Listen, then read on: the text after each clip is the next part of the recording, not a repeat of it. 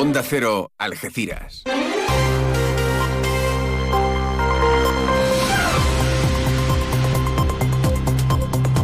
Más de uno. Noticias del campo de Gibraltar con Alberto Espinosa. Muy buenos días, señoras y señores. Tiempo para conocer la información del campo de Gibraltar en este miércoles 17 de enero de 2024. El presidente de la Autoridad Portuaria de la Bahía de Algeciras, Gerardo Landaluce, en el balance del año 2023, que por octavo mm, ejercicio ha permitido al puerto superar los 100 millones de toneladas de mercancías movidas en sus instalaciones, reclama la eliminación de trabas que impidan el desarrollo y dificultan la competitividad. Sobre todo hace mención a la ETS aprobada por la Unión Europea.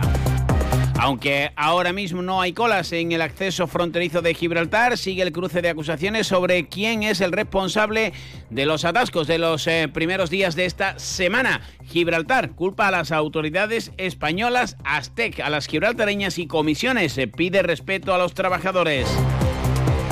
La delegada de Educación de la Junta de Andalucía en la provincia de Cádiz, Isabel Paredes, ha visitado la Escuela de Hostelería de San Roque y anuncia inversiones por valor de 214.000 euros. Mientras tanto, el alcalde de ese municipio, Juan Carlos Ruiz Boix, dice que la Junta sigue discriminando en materia formativa a la localidad y recuerda la situación del centro de formación La Pólvora.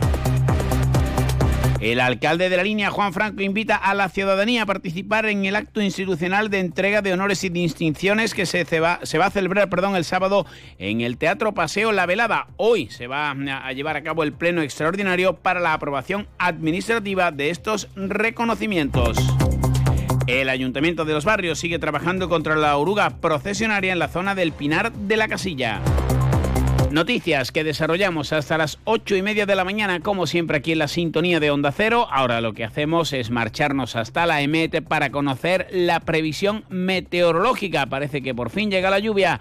Hoy lo hacemos de la mano de Marta Alarcón. Buenos días. Muy buenos días. En la provincia de Cádiz tendremos aviso amarillo por fuertes lluvias y tormentas y riesgo costero debido al paso de la borrasca Irene. Las temperaturas máximas se mantendrán sin cambios o descenderán, quedándose en valores de 20 grados en Arcos de la Frontera y Jerez de la Frontera o 19 en Cádiz, Algeciras y Rota. El viento será de suroeste, es una información de la Agencia Estatal de Meteorología.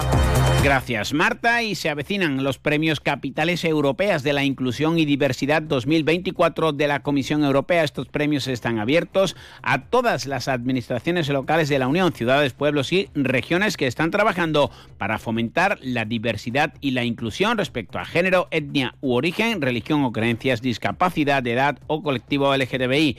Como cada año, desde la Fundación A3 Media hacemos un esfuerzo comunicativo para que las ciudades, comunidades autónomas y ayuntamientos de España conozcan estos premios y participen. Este año hay dos categorías, administraciones locales o regionales con menos de 50.000 habitantes y otra que engloba a los de más de 50.000 habitantes. Además, se va a conceder un premio especial a las iniciativas enfocadas a promover ciudades seguras y libres de violencia para las mujeres. Un plazo para presentar estos proyectos que está abierto hasta el próximo día 15 de febrero, 8 y 23 minutos de la mañana. Ante la situación de excepcional sequía, Argisa recuerda que están prohibidos los siguientes usos del agua.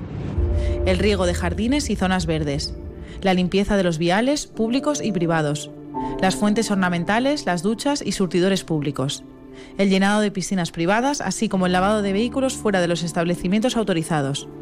El empleo de agua en usos prohibidos puede conllevar consecuencias legales graves. Recuerda, no sabes lo que tienes hasta que lo pierdes. Haz un uso responsable del agua. Con un descenso de un 2,3% respecto al ejercicio anterior, lastrado por la bajada de los graneles líquidos y sólidos, además de por los problemas internacionales, la invasión de Ucrania o la crisis del Mar Rojo, que no obstante vuelven a evidenciar el papel estratégico de la dársena algecireña, el puerto sigue mostrando su fortaleza. 104,7 millones de toneladas de mercancías movidas durante el año que mm, terminó recientemente. Además, Gerardo Gerardo Landaluce ha aludido como presidente de la autoridad portuaria a la entrada en vigor del ETS, lo que quiere controlar las emisiones de CO2, algo con lo que está comprometido tanto el puerto de Algeciras como todo el sistema nacional, pero que está provocando una competencia desleal por los que se ubican fuera de la Unión. En cualquier caso, la actividad en el puerto sigue siendo importante, el aumento de la plantilla de trabajadores de la ABBA y el tráfico de contenedores. Gerardo Landaluce. Estamos cerrando con 4.733.385 teus. Es una, un descenso del menos 0,7. Eh, sí que es cierto es que si eh, hubiesen eh, tenido eh, un comportamiento normal las terminales y no hubiesen estado lastradas por el tema del conflicto del Mar Rojo, pues bueno, hubiésemos tenido prácticamente el mismo nivel que, que el año anterior a, a cero. Pero bueno, eh, esos retrasos pues sí que, que han lastrado un poquito al menos 0,7 como comentaba anteriormente. La autoridad portuaria contempla unas inversiones de 511 millones de euros en el próximo lustro, de los que 103 corresponden a 2024 y que irán destinados tanto al lado tierra como al lado mar. Además, y tras eh, dejar atrás la pandemia, también hay que destacar el comportamiento de los tráficos del estrecho, tanto en pasajeros como en vehículos, la importancia del puerto de Tarifa y el buen trabajo realizado en la OPE. Sigue el crecimiento de los tráficos en el estrecho, especialmente los tráficos de pasajeros, un crecimiento de un 26,3% y hemos cerrado con 5.541.615 pasajeros. Destacar también, evidentemente, el crecimiento importante por la parte del puerto de Tarifa y eh, de vehículos en régimen de pasaje, pues hemos hecho 1.191.181 vehículos, que representa también un crecimiento importante a dos dígitos de un 28,53%. Cambiamos de asunto. El gobierno de Gibraltar culpa a las autoridades españolas por las colas de estos eh, últimos días en el paso de la verja para los trabajadores transfronterizos a consecuencia, dicen desde La Roca, de la descoordinación en la entrada de vehículos de dos ruedas. Desde comisiones obreras critican estas colas y exigen respeto a los eh, trabajadores. Manuel Triano. Cada vez resulta más exasperante los problemas que se producen en el paso fronterizo con Gibraltar. En este sentido, condenamos que los trabajadores transfronterizos hayan tenido que pasar estos días por unas colas inaceptables eh, eh, en un paso fronterizo que lo que está llamado es a desaparecer. Como... 8 y 27, noticias del campo de Gibraltar aquí en Onda Cero. Fino, amontillado, oloroso, palo cortado. Pedro Jiménez. Don Zoilo, todo Jerez en una gama de sherries exquisitos embotellados en rama. De la forma más natural, manteniendo toda su intensidad, sabor y color. Gama Don Zoilo 15 años, de bodegas Williams ⁇ Humbert. Somos Jerez. Disfruta con un consumo responsable. Ven a las rebajas de Descansa y encontrarás grandes descuentos en todas nuestras marcas. Son Pura, Centix, Hypnos, SB Descanso, Pardo, Belfont. Financiamos tu compra hasta 24 meses sin intereses. Visítanos en Ruiz Zorrilla 36 junto a Correos o en la web www.descansaalgeciras.es. Disponemos de parking gratis para nuestros clientes en el parking Plaza de Andalucía. Descansa, tu tienda de Algeciras, especialista en descanso.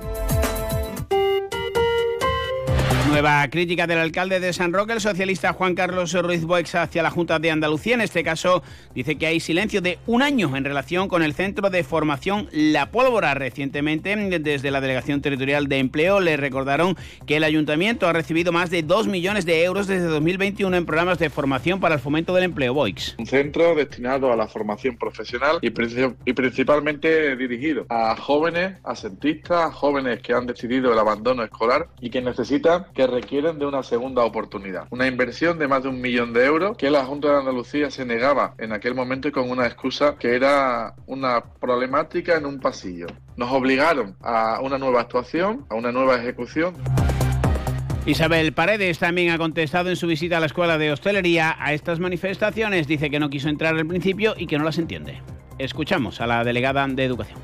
No lo puedo entender porque realmente ha habido un crecimiento y ahí está en nuestros centros educativos la apuesta constante por mejorar nuestro centro educativo. Bueno, ya recuerdan eh, la película porque no hay de la falta de licencia a la ampliación del San Bernardo que no se consiguió ni se ha habido que resolver el contrato y luego la oferta formativa eh, que está estamos en la escuela de hostelería que año tras año ha ido creciendo. Les recuerdo Comisiones Obreras ha denunciado en Algeciras la precariedad laboral en el servicio de aguas. En este sentido, manifiesta su preocupación por la reducción de la plantilla en Acualia y el aumento de la subcontratación.